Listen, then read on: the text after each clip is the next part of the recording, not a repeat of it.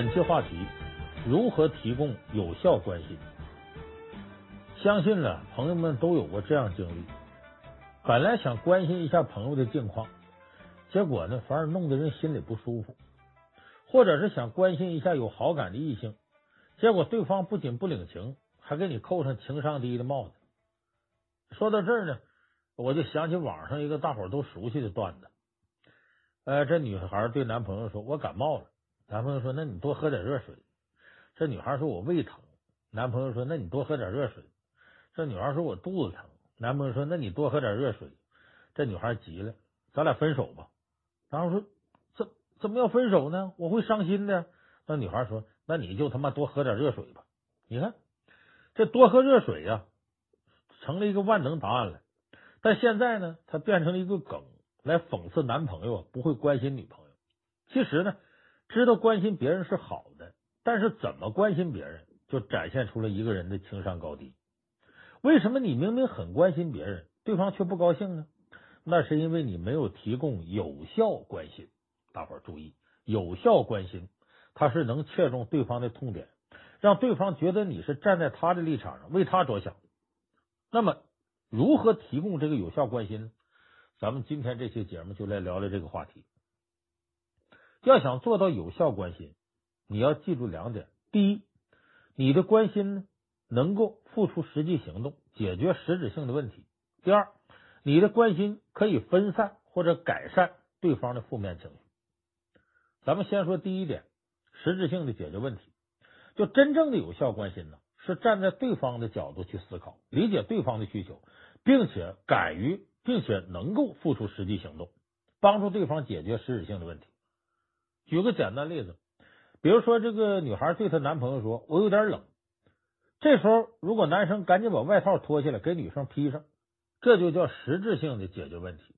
相反呢，如果男生只会站在一边说：“哎呀，确实挺冷啊，明天更冷，你记着啊，明天出来穿羽绒服。”这种只动嘴的关心呢，看起来就非常敷衍，往往算不上真正的有效关心。再比如呢，有时候啊，你加班到很晚。还没有吃饭，这个时候呢，同事轻飘飘的来那么一句：“说你吃饭了吗？”你说没吃。这时候同事说：“那赶紧去吃吧。”我想大部分人都会觉得这样的关心有点鸡肋。同事既没有解决什么实际问题，无形中还形成一种催促，你还得在百忙之中抽出空来回应他的问题。有时候啊，这样的关心呢，还不如别问这个事儿。很多时候呢，我们看似关心身边人。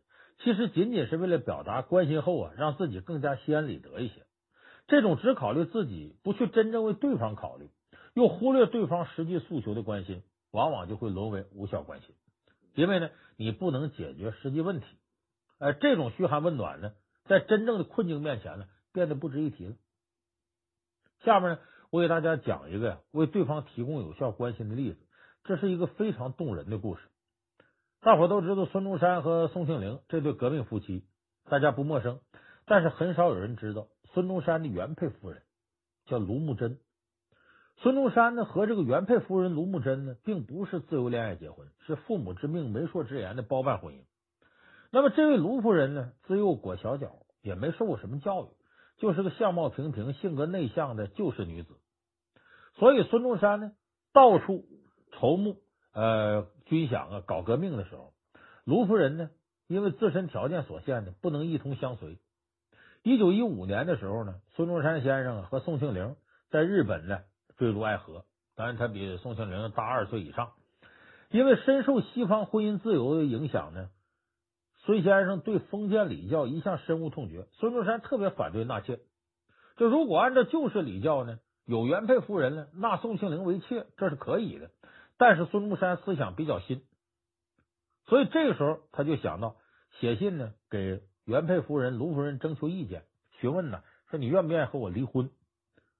在那个一纸定婚姻、一言定半生的年代里呢，裹着小脚的卢夫人在回信里只写了一个字“可”，就是同意，表示他愿意离婚。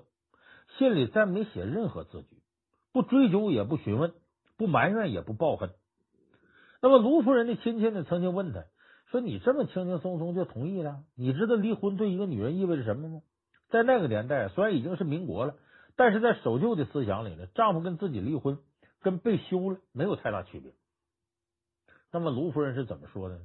她说呀：“我常识不够，更不认识英文，又缠了脚，行动不便，我呢根本帮不到孙先生。”在我看来啊，卢夫人这段话是非常动人的。她对自己的丈夫呢，表达了一种博大而又有效的关心。卢夫人内心很清楚啊，孙中山先生呢是一位有鸿鹄之志的人，哎，而他自己呢却又有种种劣势。他明白自己帮不上他什么忙，只能成为一种负担。但卢夫人呢深爱他，关心他，所以他选择了放手，放他去更合适的人身边。事实也证明啊，博学多才的宋庆龄女士确实为孙中山分担了流亡之苦。那么，真正有效的关心呢，是站在对方的角度考虑，理解他最需要的是什么，并且敢于付出，哎，不怨怼，不悔恨。哪怕最终世人皆知孙中山的妻子是宋庆龄，却鲜有人知曾经有这么一位卢夫人，为孙中山先生无怨无悔的付出过。听到这儿呢，可能很多朋友会说：“嗯，我不行，我可做不到像卢夫人那么伟大。那我做不到他那么伟大，我就没法对身边人提供有效关心了吗？”其实，我告诉大家，有效关心无论大小，只要你能多站在对方的角度考虑，帮助对方解决实质性的问题，就是非常有效的一种关心。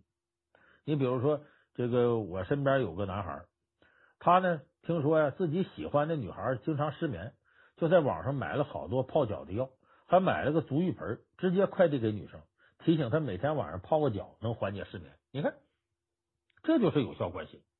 就他不光是。动动嘴儿，还有实际行动。再比如说呢，你的闺蜜经常去外地出差，她每一次一个人坐出租车的时候啊，你不是跟她打电话发微信说你注意安全，你光这一句话没用，你的每次呢都让她呀用手机啊把那个出租车的车牌号码啊和车上司机那个有效证件那个呃那个证，你拍张照片发给你，你这样对你的闺蜜来说，那就是非常有效的一种关心。所以，总之呢，有效的关心呢，是付出实际的行动，不是说好听的话，而是做温暖的事，是愿意站在需要关心的人的角度去思考，并且真心实意的去为对方做什么，这才叫有效关心。所以我说，有效关心的第一点呢，站在对方的角度解决实际问题。那么，有效关心的第二种呢，是用来分散呢和化解对方的负面情绪。其实，给人关心呢，无非是从实际问题和个人感受两个层面解决。咱们前面说的是第一种方式，从实际问题角度。那么第二种方式呢，就是有能力干预解决我们一些实际行动能解决的事儿，这固然好。但是我们干涉不了的事儿，那就通过第二种方法，分散对方的负面情绪，来让对方感觉到我们的关心。这个听起来啊挺容易，但是做起来呢，常常容易出问题。因为这种做法呢，必须建立在了解对方的基础上。明白对方在意的是什么，不要想当然把自己的想法加在别人身上，这样容易让彼此的观点产生矛盾，反而造成对方的负面情绪加重了。我给大伙举个例子啊，《红楼梦》里有个小角色叫灵官，他是大观园里啊梨香院中一个唱戏的小戏子，虽然只是个戏子，但是他长得很漂亮，哎，一众戏子里他是佼佼者。这个灵官呢，暗恋贾强，还被宝玉发现过。他躲在蔷薇花下边，用簪子在地上啊划了一个强字。这贾强是谁呢？他是宁国府的正派玄孙。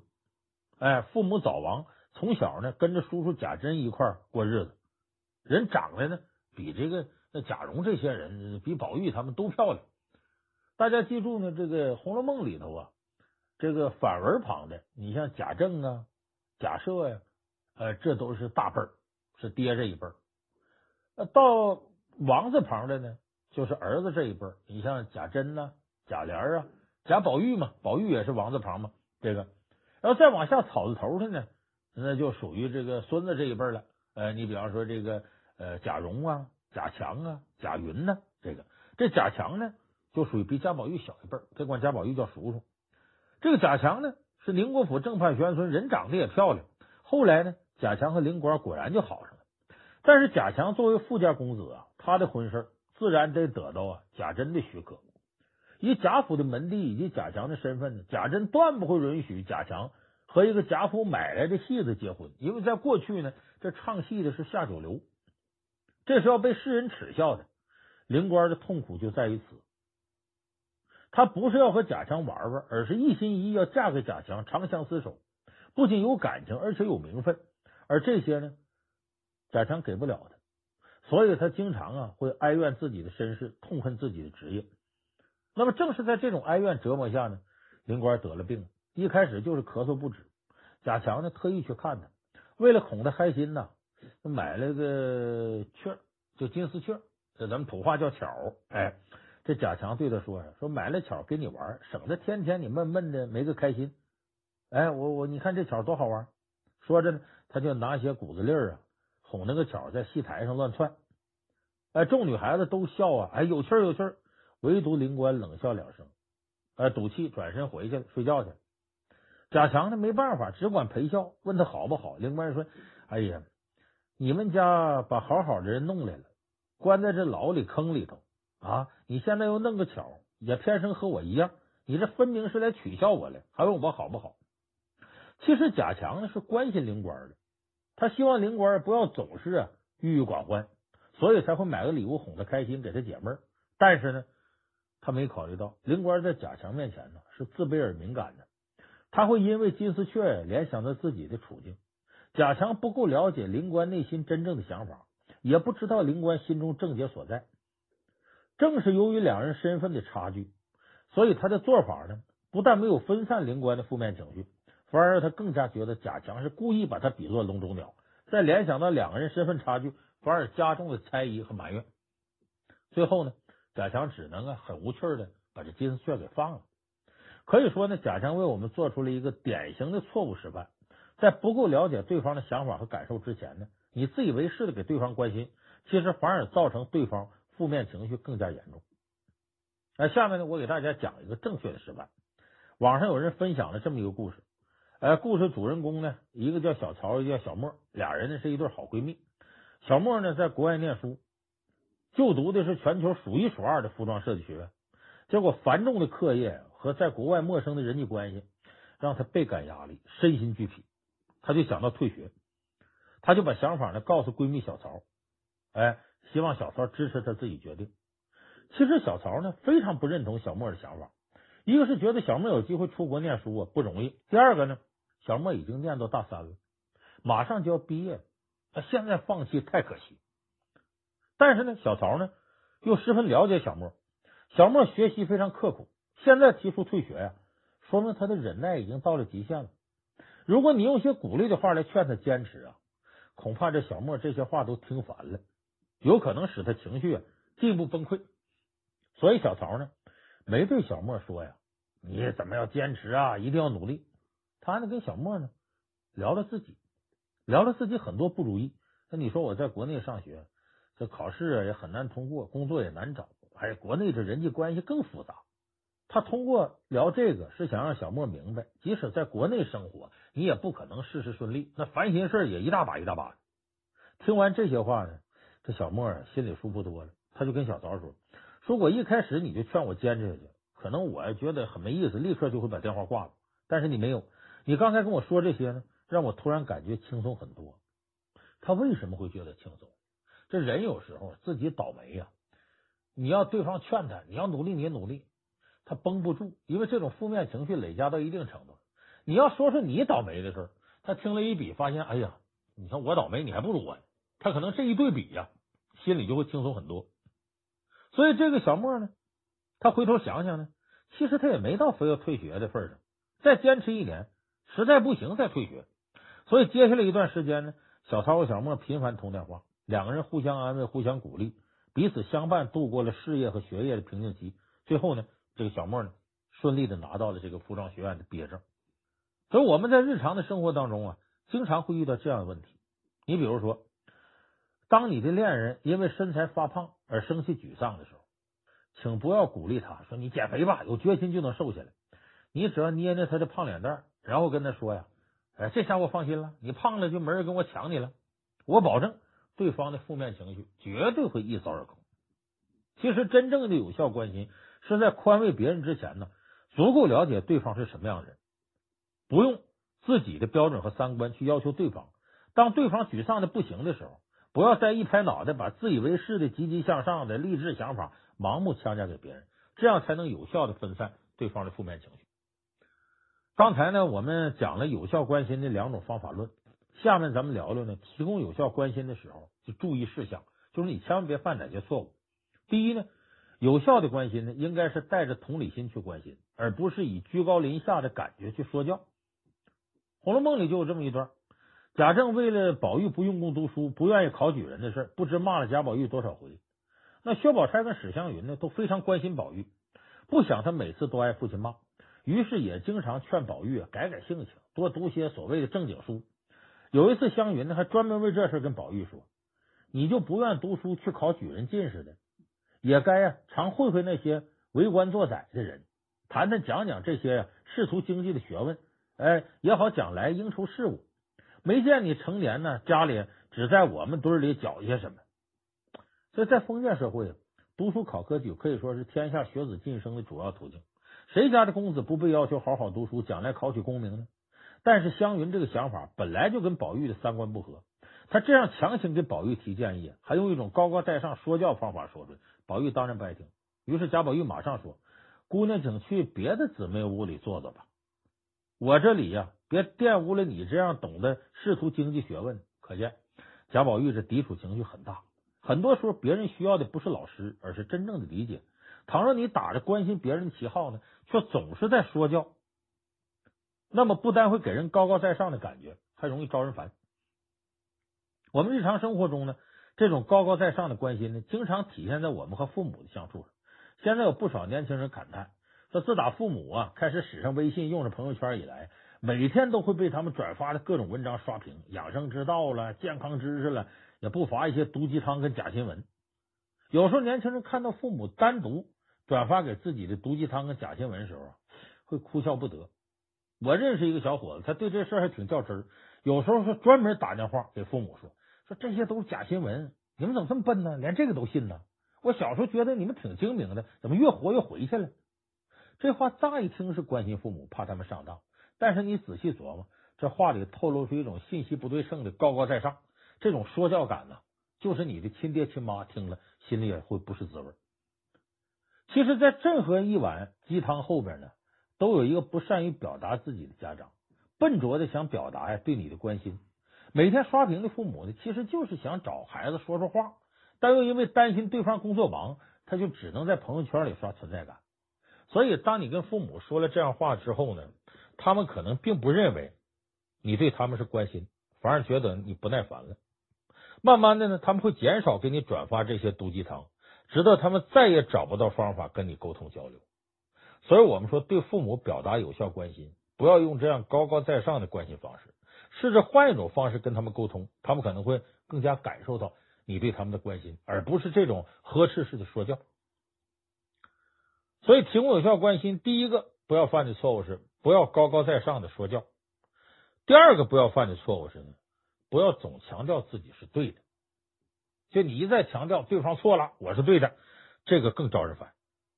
你比方说呢，很多人总是喜欢说：“你听我的，早点睡觉，熬夜对皮肤不好；不要老吃方便面，没营养；不要老玩游戏，对眼睛不好。你别总花钱买没用的东西。”这些话有没有道理呢？有道理，太有道理。但这样的关心呢，你听着呢，就让人觉得不舒服。为啥呢？道理大家都懂，不需要你强调。如果你总说上面这些对的事情，你得到的结果是什么呢？结果就是别人会打心底觉得你啰嗦，嫌你烦，觉得你总说正确的废话。到了这个时候，估计你在别人心里呢就已经被发红牌离场了。你把这话呀艺术点说，怎么说呢？你比方说，呃，早点睡觉。你要睡不着的话，咱俩聊聊天。你看这样的劝说，就给人一种真切关心的感觉。其实并不是一定要聊天，而是让人感受到温暖。而这样表达关心呢，就会给那些死板硬邦邦的大道理加上人情的温度。哎，就说这个就是我说的，不要总强调自己是对的。你用建议的方式，然后这里边有你实际行动的介入。你看，早点睡觉啊，睡不着咱俩聊聊天，让对方呢好接受。你看，你说不要老吃方便面，没有营养。你下边再加上一句话，我给你做点菜吧。你别总吃方便面，你看这效果就好多了。说不要总玩游戏，对眼睛不好。你接着说，明天呢天气好，咱俩出去溜达溜达，我陪你转悠转悠。你看这多好啊！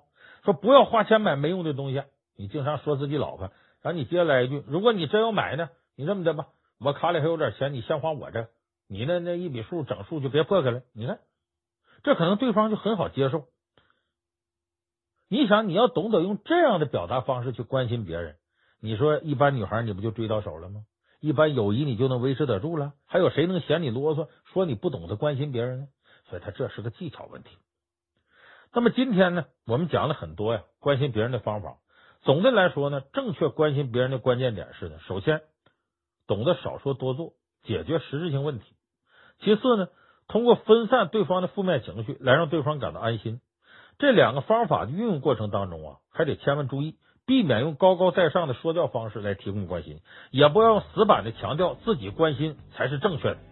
其实总结起来呢，无非就是一句话：你不能只跟着自己的心走，把自己的想法行动加在别人身上，而是去看别人真正需要的关系是什么，然后再加以适当的表达，这才是真正提供有效关心的办法。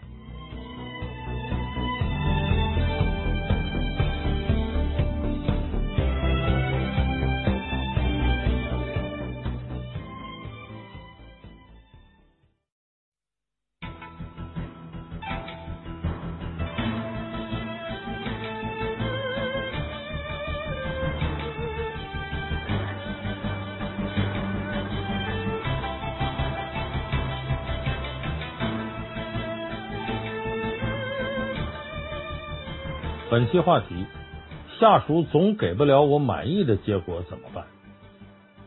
今天节目为什么要说这个话题呢？是因为最近呢，有这个四大名著情商课的听友给我留言，说呢，他在这个公司里啊，呃，是个小中层啊，部门经理，但是很苦恼、很气愤，因为下属总是办不明白事儿，让他很不满意，所以他向我们这个老梁四大名著情商课呀提出问题。说下属总给不了我满意的结果怎么办？我在这里首先得一针见血的回答一下你这问题：下属总给不了你满意的结果是什么原因呢？不是下属的事儿，是你的事儿。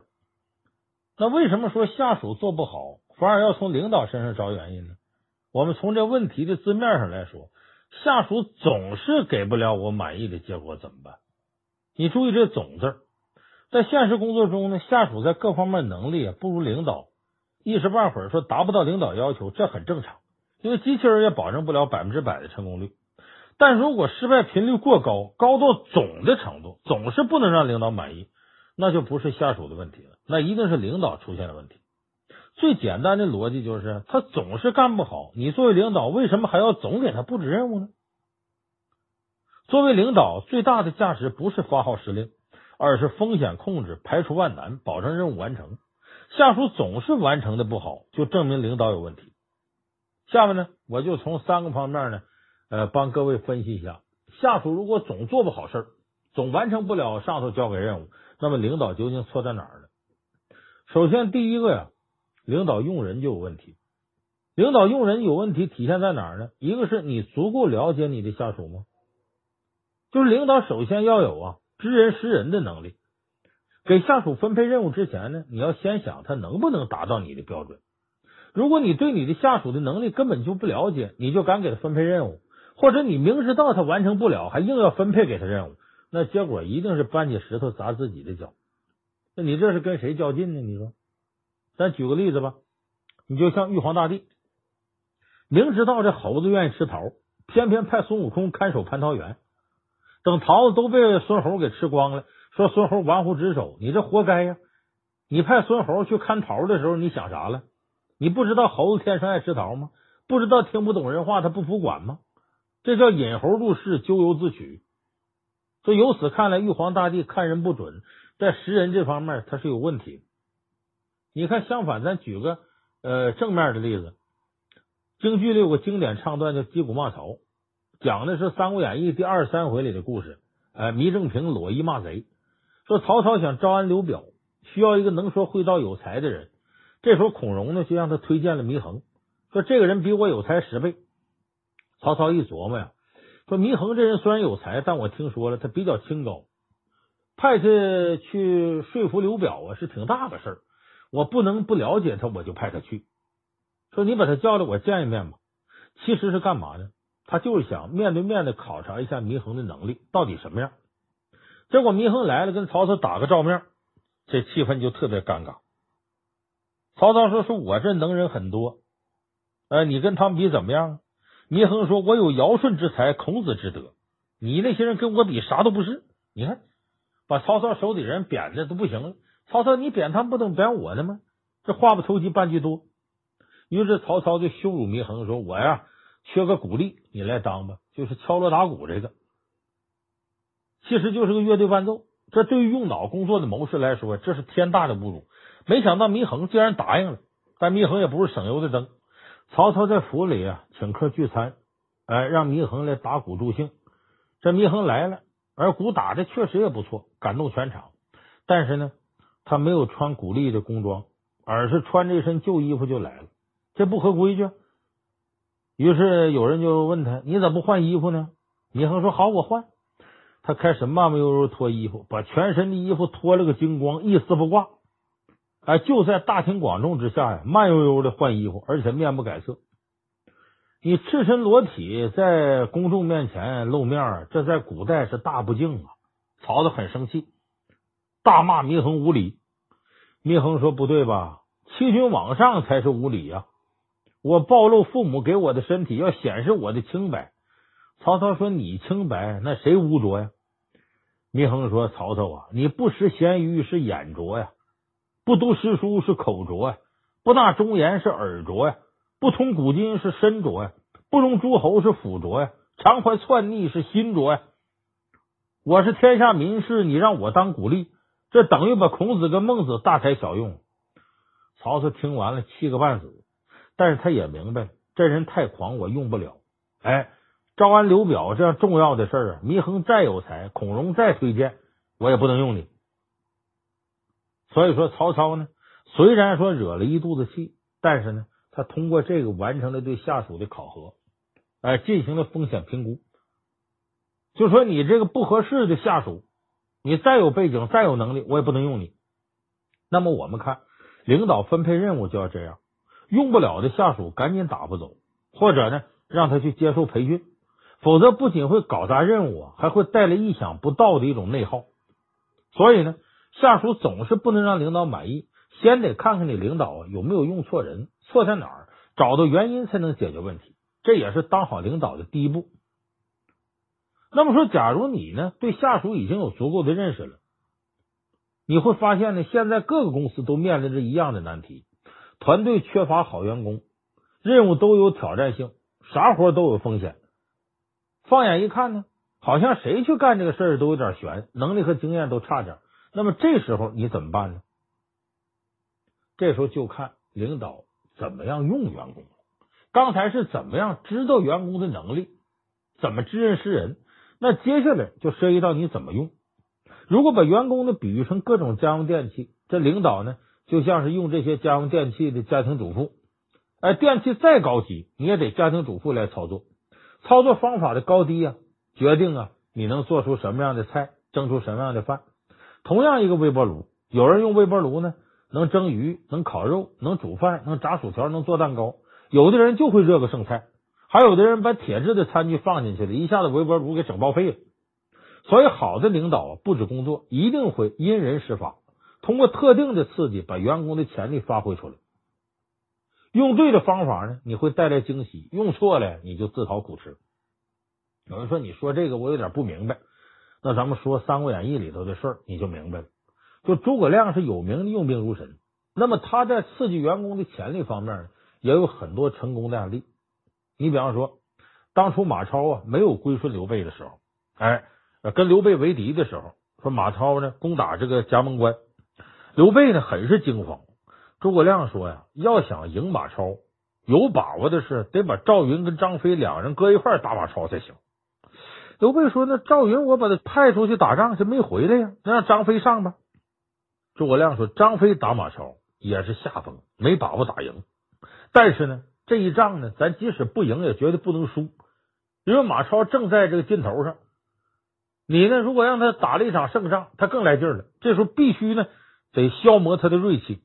说那怎么办呢？”诸葛亮说：“你就别说了，我呀得激张飞一下。那么这功夫呢，张飞也知道马超打过来了，他很想跟马超 PK 一下子。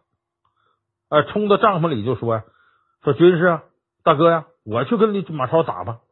诸葛亮假装没听见，假装跟刘备说话，说这马超太厉害了，谁也整不过呀。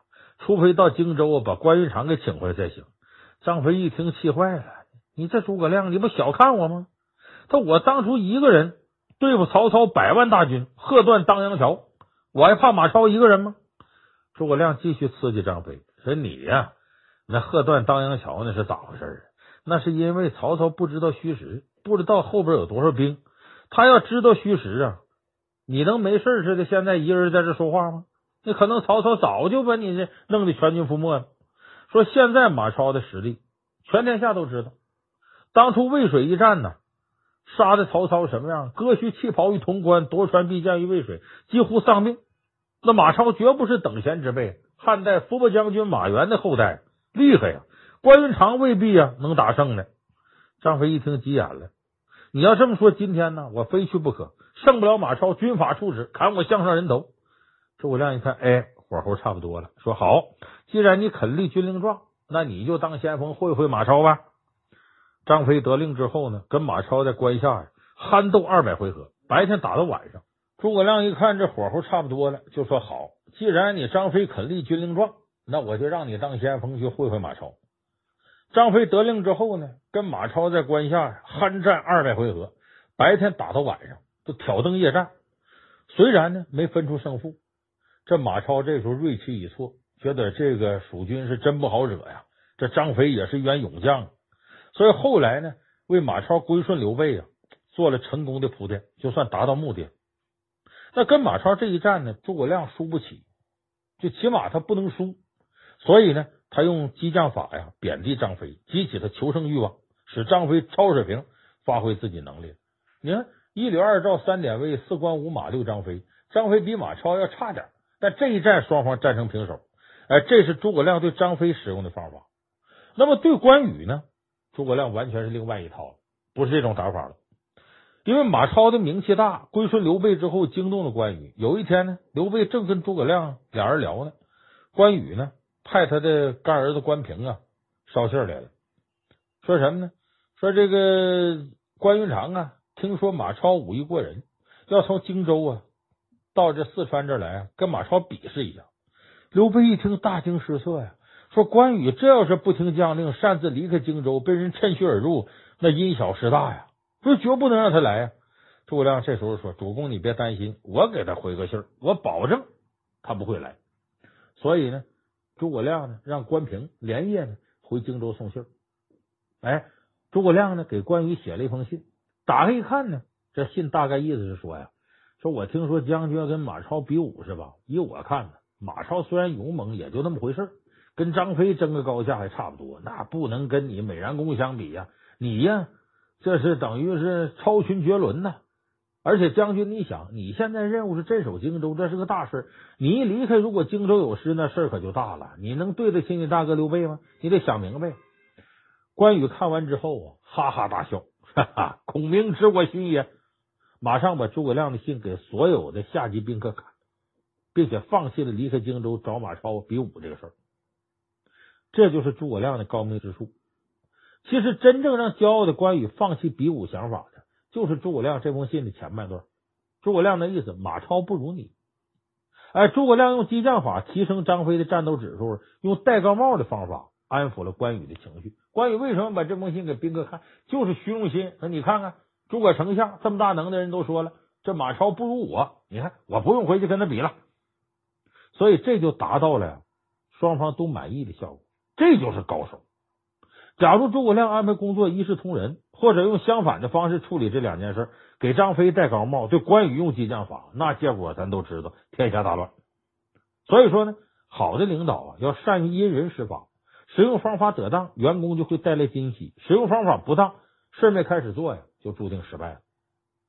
所以前面我们说呢，是对员工啊，呃，这几种方法，就说如果一开始你一定得知道员工能耐什么样，了解他。那么了解了之后呢，你要针对不同的员工啊，用不同的方法。那么有的时候呢，任务难度很大，下属再有能力，毕竟是下属，他的见识、资源、经验肯定不如领导丰富。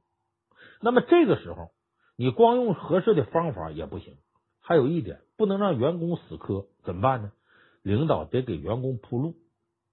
哎，就也就是说，不但要扶上马，你还得送一程。咱们拿《西游记》举例。很多人看完《西游记》以后挺生气，也纳闷，说为啥派唐僧取经啊？他会啥呀？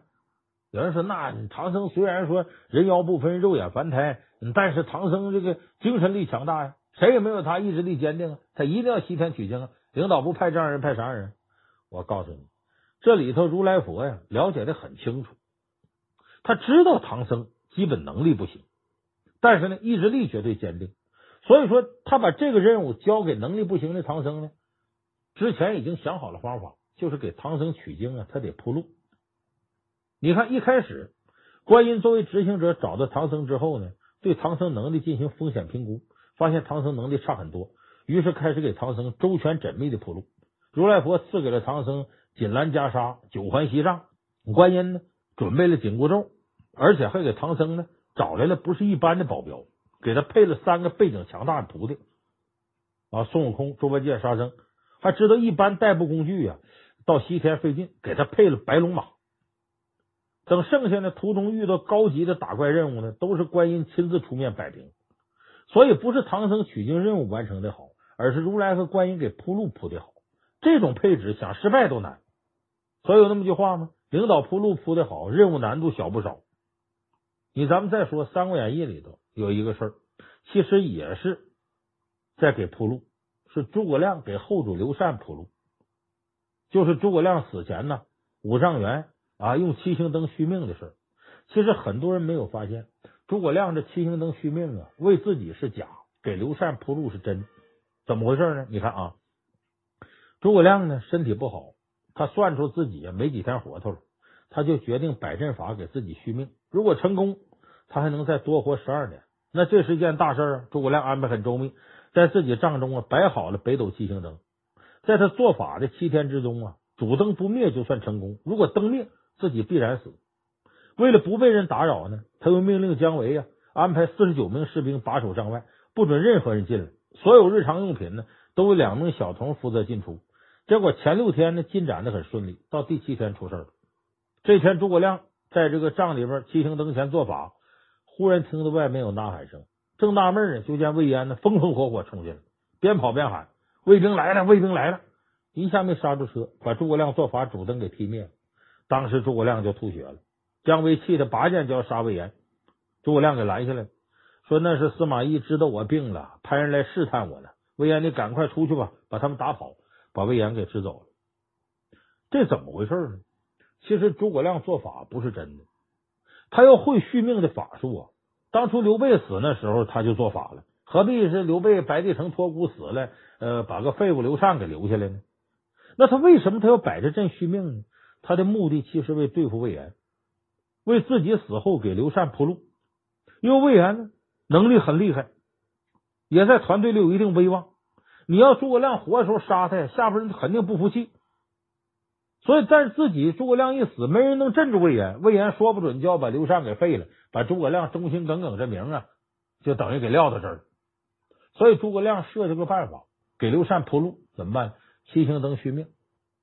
他知道魏延呢，一有军机大事，准得进帐来闯帐汇报了。你想让别人四十九名士兵在门口挡着，难道打不过魏延，还没有人跟魏延说里头有大事，诸葛丞相不让你进来吗？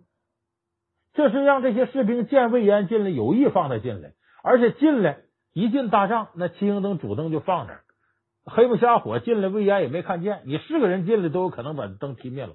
所以诸葛亮事实上找到了这个借口，这魏延一闯帐，耽误诸葛亮续命，就等于把诸葛亮死的黑锅给背上了。那么他的死就是众望所归。所以诸葛亮后边安排的事儿就顺理成章了。诸葛亮安排什么了呢？他吐完血之后安排事儿，他把呀长史杨仪叫进来，给他一个锦囊，秘密嘱咐他说：“我死之后，魏延必反。他要反的时候，你要有机会跟他对阵，你就打开这个锦囊。到这时候，自然有人帮你杀魏延。”后来这魏延脑后有反骨，果然反了。杨仪到两军阵前，拆个锦囊看完，指着魏延就笑了，说：“丞相在的时候啊，就知道你必反，叫我提防。今日果然应验他的话。好，你不有能耐吗？你如果敢在马上连叫三声，谁敢杀我，那我就承认你是好汉，你是纯爷们儿，我就把汉中这城池献给你，向你投降。”魏延大笑说：“诸葛孔明如果在呀，我还惧他三分。他现在死了，天下之人我怕谁呀？”别说叫三声，就三万声又有何难？张嘴就喊：“谁敢杀我？”第一声还没喊完呢，就听脑后有人大声说：“我敢！”手起刀落，把魏延脑袋砍掉。怎么回事呢？杀魏延的是马岱。诸葛亮临终前秘密召见马岱，告诉他埋伏好，说等我一死，魏延必反，你那时候投靠魏延。两军阵前，魏延要喊“谁敢杀我”的时候，你就出其不意把他杀了。所以三国里头有人评论这事吗？啊，有首诗吗？叫“诸葛先机识魏延，以知日后反西川。锦囊一计人难料，却见成功在马前。”就诸葛亮早安排好了，所以诸葛亮呢，自己都要死了，还要费这么大劲杀魏延，为啥呢？就是为了给刘备的儿子刘禅呢铺路，因为他曾经答应刘备，在刘备死后呢，全心全意为大汉服务，辅佐刘禅，死而后已。如果魏延不死，蜀汉无人能压制他。一旦魏延掌握军权，就一定会把刘禅赶下台，刘禅能不能保住命都不一定了。所以这诸葛亮呢，鞠躬尽瘁的大计啊，就实现不了了。所以他要给刘禅铺路，在生命的最后一刻完成这个铺路。由此可见呢，员工能力再强啊，不如领导铺路。在现实当中呢，很多任务啊，都不是员工一己之力能完成的。这时候，领导就要有准确的判断，并且在关键时刻出手相助。因为毕竟，你员工的成功其实就是领导的成功。咱们上面说的都是新手领导容易犯的错误，还有一个问题，即使像诸葛亮这样有经验的老领导，他也会犯错误，同样会导致下属给不了你满意的结果。那就是领导安排工作时候话没说明白，你认为下属应该懂你，结果人家并不懂，导致你说东他往西。那么什么样叫交代明白了？什么样叫没交代明白呢？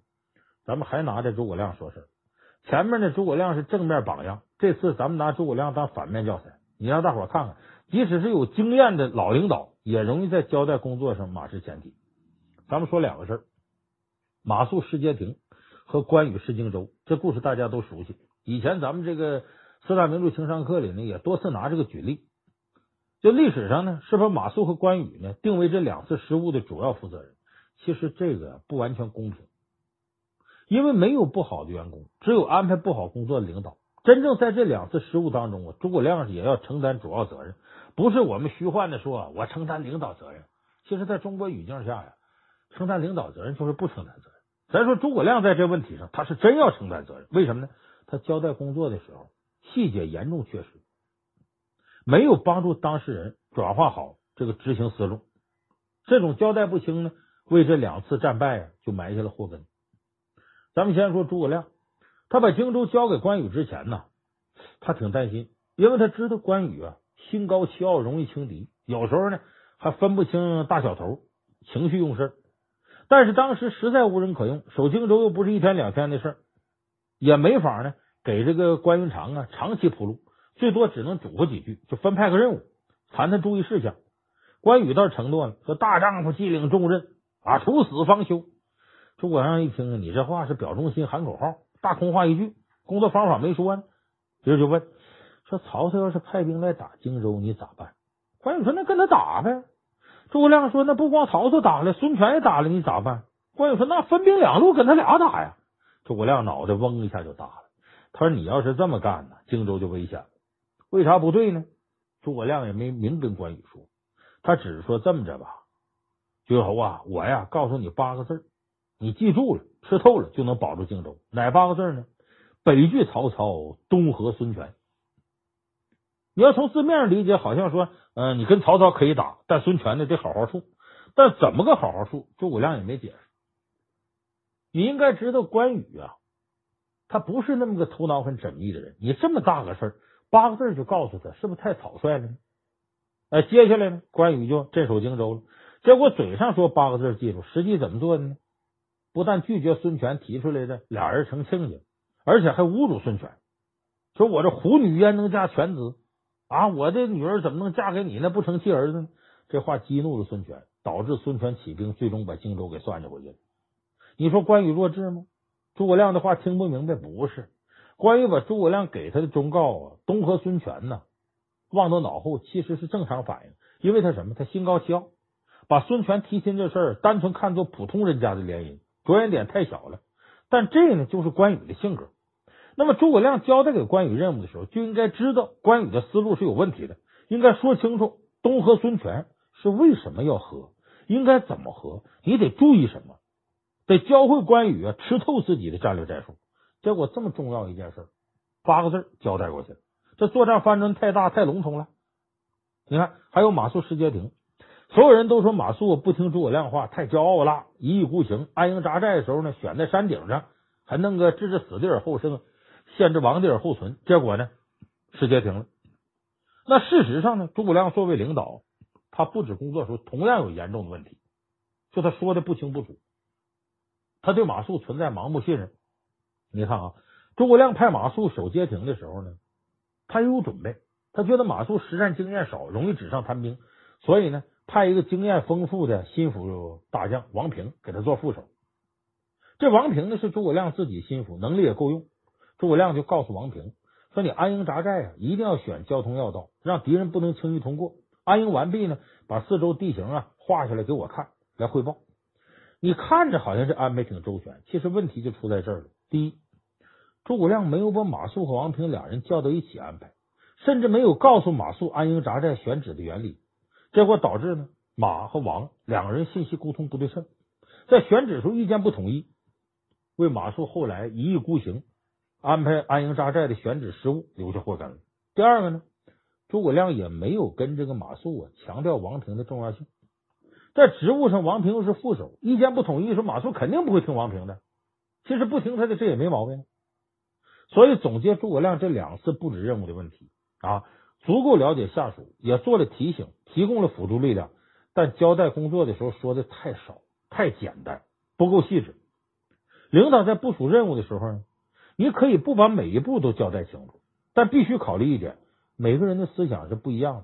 如果下属本来就不理解领导意图，或者自身经验不足以胜任工作，那领导就一定要多说几句。除了交代清楚任务目标，还要交代执行原则，为什么要这样做，怎么做。而且设置边界，你一定不能这么做。